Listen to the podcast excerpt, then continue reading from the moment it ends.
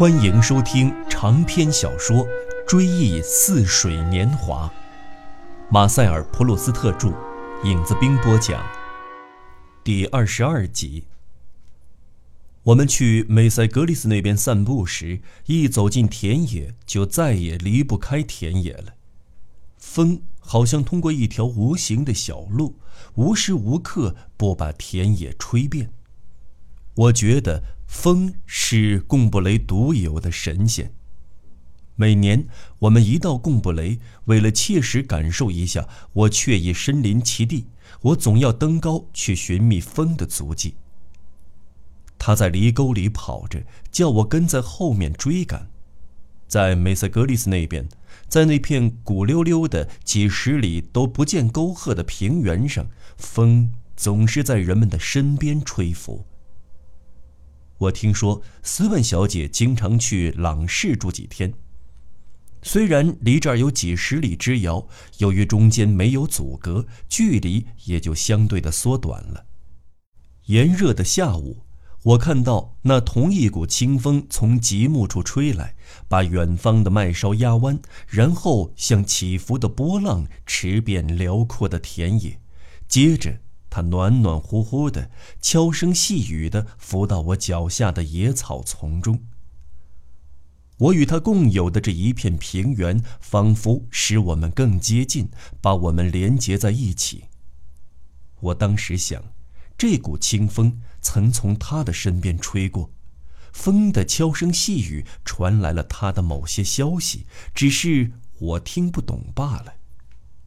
所以，风吹拂过我的跟前时，我拥抱了他。左边有一个村庄，叫上边凹村，本堂神父称它为义教庄。右边，在一片麦田的上面。遥遥可见圣安德烈教堂的两座钟楼，雕琢得很精致，颇有乡土风味儿。它们也跟麦穗儿似的，尖尖翘翘，瓦片蜂窝般的一格格紧扣成行，像正在变黄的麦粒。苹果树的树叶长得与其他果树不同，一般人不会认错，在绿叶的衬托下。枝头间距对称地绽开一团团宽瓣的白缎子般发亮的花朵，或者半悬着一簇簇羞红的欲开还闭的蓓蕾。在梅塞格里斯那边，我第一次注意到苹果树在阳光明媚的大地留下圆圆的树荫，夕阳在树叶下面斜投下一丝丝金线。我看到父亲用手杖截断那丝丝金线，而他们宁折不弯。有时，下午的天空中出现苍白的月亮，像一朵白云在悄悄地运行，没有光泽，好比没有登台的女演员穿着平时的服装，不是声张的悄悄坐在剧场里看同行的演出，但愿不引人注意。我喜欢在画上、在书中见到月亮的形象，但是当年我所欣赏的那些艺术作品，与今天我觉得把月亮描绘得很美，甚至都认不出那是月亮的艺术作品，有多大的不同啊！至少在早年，在布洛克打开我的眼界，使我的思维更倾向于纤细的和谐之前，是这样的。那些作品，例如森迪娜的某部小说，格莱尔的某幅风景画，把月亮描绘成清晰的悬挂在天空的一弯银莲。诸如此类的作品，同我自己心目中的印象一样的执着粗俗。我外祖母的两位妹妹见到我喜欢这类作品，就很生气。他们认为，给孩子们看的作品，孩子们看后由衷地表现出欣赏趣味的作品，应该是一个人成年之后仍叹赏不已的作品。在他们的心目中，美学价值一定是同具体的物质一样，眼睛一看便能感受到它的存在，不必在内心经过一些等价物的耳濡目染，慢慢酝酿成熟。范德伊先生在孟舒凡的住宅，面临一潭深涧，背靠灌木丛生的山坡，就在去梅塞格里斯那边的路上，所以我们常在散步时遇到他的女儿驾驶一辆轻便货车，飞快地从我们身边驶过。近年来，我们见他已经不再独来独往，总有一位年纪比他大的女友陪伴着他。那人在这一带名声不好。后来搬到孟淑芬定居，大家都说，范德义先生准是被那女人的甜言蜜语迷住了心窍，才又听不到人家背后的议论。他平时听到一句不得体的话都会面红耳赤的，如今居然允许自己的女儿跟那样的女人在家里出出进进，还说那女人不平凡，感情丰富，在音乐方面更有不同寻常的才情。可惜他过去没有得到发挥。他可能明明知道那女人并不关心他女儿的音乐修养，而是教唆他干别的事。范德义先生倒真是这么说过。事实上，一个人凡同谁有过肉体上的关系，总能使那个人的亲属对他或他的精神品质产生由衷的钦佩。肉体之爱，尽管受到那样不公正的诋毁，却能迫使每一个落入情网的人把内心的善良和献身精神表现得淋漓尽致，让他或他的亲朋好友感到光彩夺目。贝斯比埃大夫多亏他的那副大脑门和那两条浓眉，可以随心所欲地扮演坏蛋，但他的模样却根本不像。所以不会有损于他作为大好人的不可动摇但名不副实的声誉。他用粗鲁的语气说了下面这番话，巧妙地把本堂神父和大伙儿逗得笑出了眼泪。感情，据说这娘们儿跟他的朋友范德义小姐在搞音乐，看来真让您感到意外。我反正不知底细。昨天那个当爸爸的还跟我这么说呢，怎么说那丫头爱好音乐没错，我不赞成压抑孩子的艺术天分。显然范德义也不赞成，况且他自己还跟他女儿的女朋友一起玩音乐呢。哈，天晓得他们家成了音乐窝了。你们笑什么呀？只是那帮人音乐玩的太过分。那天我在公墓附近遇到范德义老先生，他腿力不济，都站不稳了。那一阵，我们发现范德义先生遇到熟人便躲，只要远远的瞅见熟人，他就绕道走开。几个月里，他明显的老了许多，愁眉苦脸。凡跟他女儿的幸福没有直接关系的事，他一概无心过问。他经常整天整天的徘徊在亡妻的坟前，显而易见，他内心痛苦的要死。谁都不难推测，他对于流言蜚语并非一无所闻，他全都知道，还甚至相信这是事实。对于一般人来说，无论他的德操有多么高洁，遇到纠缠不清的情况，也许只能安之若泰的同他一向深恶痛绝的劣迹朝夕相处，因为他无法识破那些披着伪装的劣迹，因为他们都是以特殊的形式出现在他的眼前的。他感到难受，却又无法判定。例如某天晚上。他耳闻一些莫名其妙的话，目睹一些难以理解的举动，而说这些话、做这些举动的人，偏偏是他有种种理由应予以爱怜的人。但是要逆来顺受，处于一般人错误的认为唯独吉普赛人才有的那种处境，对于像范德义先生这样的人来说，会比别人更感到痛苦得多。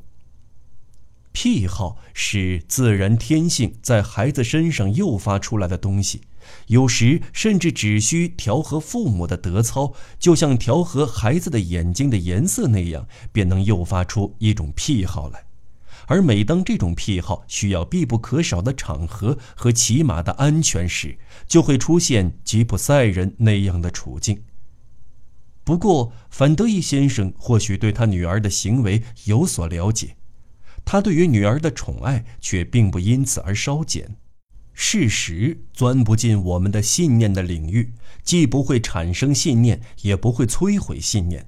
他们尽管持之以恒地驳斥我们的信念，却不能动摇我们人的信念。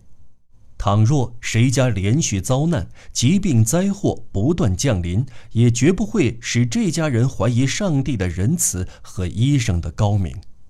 但是，当范德伊先生以一般人的观点，从名声的角度为自己和自己的女儿着想时，当他力图使自己同女儿一起跻身于受到普遍尊敬的人们的行列，他就不免有社会成见，同贡布雷最敌视他的居民所报的成见毫无二致。他发觉自己已经同女儿一起沉沦到最为人不耻的末流。于是，他的举止近来变得自卑谦恭，见到谁都像从下贱之处仰慕高高在上的贵人。尽管有人过去比他卑下的多，而且他还表现出一种竭力高攀的倾向，这是一切落魄的人必然会有的一种机械反应。有一天，我们正同斯万先生在贡布雷镇上的一条街上走着。从另一条街上出来的范德义先生猛不防同我们迎面遇上，他不及躲避，斯万先生便同他聊了好久。斯万先生是那种见过世面的上流人，言谈举止透出体恤下情的仁慈。他不仅能把自己的道德偏见通通消除，还能从别人蒙羞的处境中找到可以宽恕的理由。这种宽恕的表示，他自己比受贿者更感到难能可贵，从而他的自尊心受到极大的满足。过去他从未同范德义先生交谈过，今天他在向我们告辞之前，居然问范德义先生能不能让他的女儿去当松维尔玩玩。这样的邀请在两年前肯定会使范德义先生大为恼怒的。可是今天，他却为之感激涕零，并由此而认定自己受之有愧，切不可不知深浅地接受。他觉得斯万先生对他女儿如此厚道，他本身就是对他的一种体面的、亲切的支持。他想，或许不趁机利用为好，心领他的好意，岂不更美吗？他多风雅啊！斯万向我们告辞之后，他连声叹道：“那口气就像伶俐漂亮的平民女子对一位公爵夫人的风度佩服得五体投地似的。尽管公爵夫人又老又丑，他却打心眼里仰慕。”范德义先生也怀有同样的激动。他多风雅，可惜他同一个门不当户不对的女人结了婚，真令人心痛。当时最真挚的人言谈中也不免掺杂许多虚情假意，跟这个人说话的时候，总把对他的看法忘得一干二净，等他一走，又赶紧对他品头论足。我的长辈们同范德义先生一起惋惜斯万的婚姻不当，说他背离原则，不合规矩。他们甚至同范德义先生一起提到了那些原则和规矩，以表示他们跟他一样都是规矩人。显然，言下之意认为范德义先生家倒从没有类似的越规行径。范德义先生没有让他的女儿上斯万家去玩，倒是斯万先生因此而感到遗憾。因为每当他遇到范德意先生，临分手时总要问问某一位也姓反德意人的近况。他认为那人准是范德意先生的本家。临了，他还总不忘记问一句要紧话：什么时候范德意先生准备带他的千金光临当松威尔？由于去梅塞格里斯那边散步是我们到贡布雷镇外散步的两条路线中较短的一条路线，所以我们总在天气变化不定的日子才去。于是梅塞格里斯那边的天气经常是潮湿的，而我们的眼光也始终盯住卢森维尔森林中的那片空地。森林里枝繁叶茂，必要时我们可以去避雨。经常是太阳藏在一片云彩的后面，云彩使太阳的脸庞改变模样，太阳又把云彩的边缘抹上黄色。田野虽依然明亮，但没有光彩，草木生灵似乎都悬在半空。卢森维尔那边的小村落，在天边精致而细密地刻下一幅鳞次栉比的白色屋脊的浮雕。一阵清风惊起一只乌鸦，它扑扑地飞到远处，又重新落下。远处白垩垩的天空把树林衬托得更加清幽，像老式房子里点缀壁炉的釉砖，蓝得发亮。有时候。眼镜铺橱窗里的晴雨表所预告的那场雨终于开始落下，雨点儿像列队飞翔的候鸟，密集成行的自天而降。它们彼此紧挨着，在迅速的飞驰中没有一滴离队，每一滴雨水都不仅各守其位，还带动着后面的雨点紧紧地跟上。天色。顿时像飞过一群春燕似的暗了下来。我们跑到林中去避雨。阵雨过后，偶尔还掉下几滴懒洋洋、慢吞吞的雨点。我们也顾不得了，只管走出树林，因为那种雨点只在树叶间嬉戏，地上几乎已经干了，而树上。倒还有不止一颗两点，在叶脉间追逐，或者挂在叶尖上休息，迎着阳光闪烁，冷不防地从它停歇的枝头落下，滴到我们的脸上。我们还经常慌慌张张地跑到圣安德烈教堂的门廊下，同圣徒和长老们的石雕塑像在一起避雨。那座教堂的法国风味多浓烈呀！门上的圣徒。国王、骑士，个人手执一支百合花，或参加婚礼，或出席葬礼，都惟妙惟肖地表现出在弗朗索瓦斯心中他们所应有的那种神情。当年的雕塑师还刻画了亚里士多德和维吉尔作品中的故事场面，但是手法上却与弗朗索瓦斯在厨房里随口提到的圣路易往事的语气相仿。听他的语气，好似他本人认识圣路易，对他的为人了如指掌。而且一般来说，提到他，总是为了把他跟我的外祖父母做对比。照他看，我的外祖父母不如圣路易公正。我们可以感觉到。中世纪的石雕艺术家和中世纪的这位一直活到十九世纪为我们掌勺烹调的女农民，对于古代历史或基督教历史的概念，显然都既不准确又朴实单纯。他们的历史知识不是从书本中得来的，而是直接来自古老的、在口头代代相传、世世接续的传说。原先的模样虽说已经难以辨认，但它始终具有活跃的生命力。我从中认出另一位贡布雷的人物，他也在圣安德烈教堂的奇特时代的雕塑群像中得到了预示，那就是加米杂货铺的小伙计，年轻的戴奥多尔。弗朗索瓦斯居然也感到他是本乡本土、古道热肠的牢靠人。所以，当我的莱奥尼姨妈病情加重，弗朗索瓦斯单独一人已无法帮她翻身、抱她坐到靠椅上去的时候，他宁可去叫戴奥多尔帮忙，也绝不会让帮厨女工上楼去讨好我的姨妈。而那位平日被人们公正地看作捣蛋鬼的小伙子，内心却充满了圣安德烈教堂浮雕里的精神。尤其是充满了弗朗索瓦斯认为对可怜的病人、对他的可怜的女东家应该怀有的那种敬爱之情。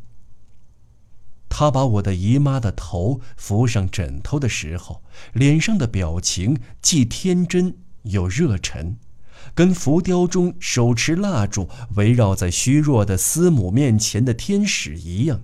仿佛那些灰秃秃的石雕的面容跟冬天的树木似的，不过暂时处于一种休眠状态而已。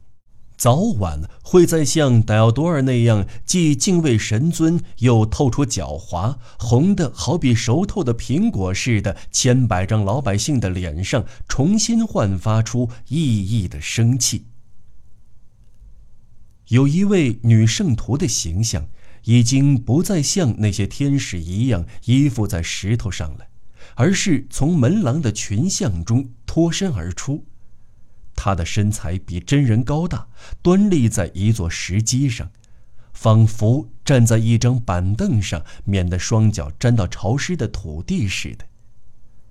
他的面容丰满，结实的乳房鼓起了胸口的衣衫，像装在麻袋里的成熟的果实。狭窄的脑门，短而淘气的鼻子，深陷的眼窝。活脱是一副当地农家女的健壮、粗犷而泼辣的模样。造型上的这种惟妙惟肖，给塑像精微入里的注入一种我原先没有期望看到的柔美的情致。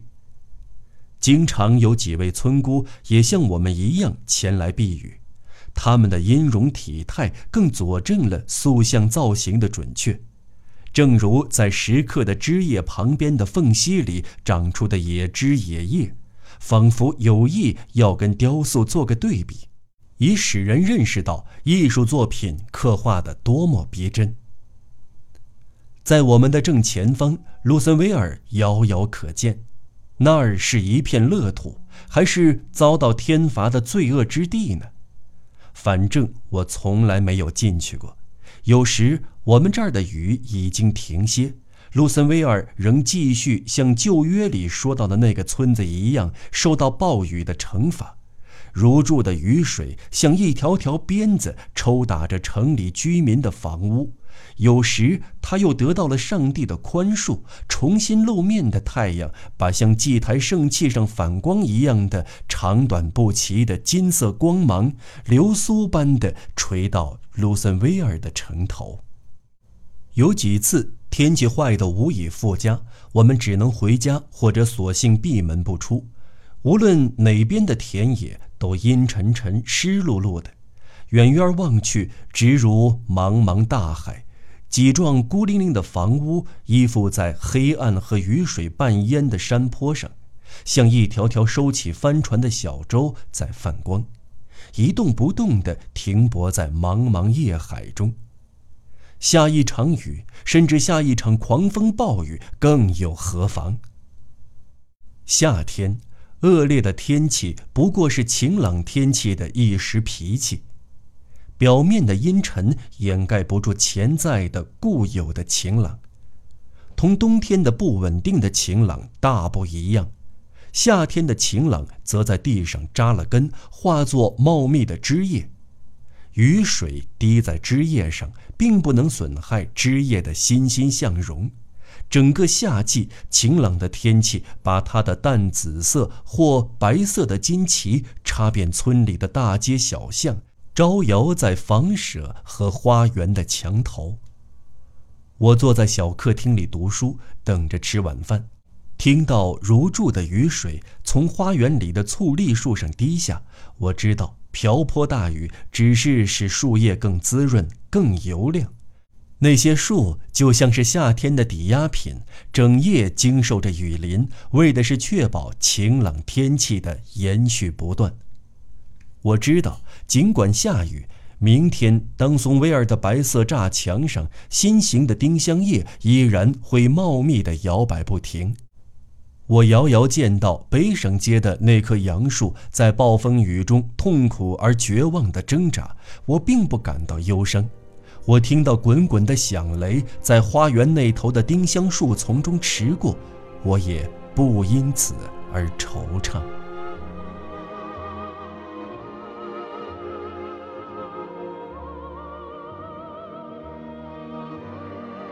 好了，朋友们，本期节目就为您先播讲到这里，我们下期节目再见。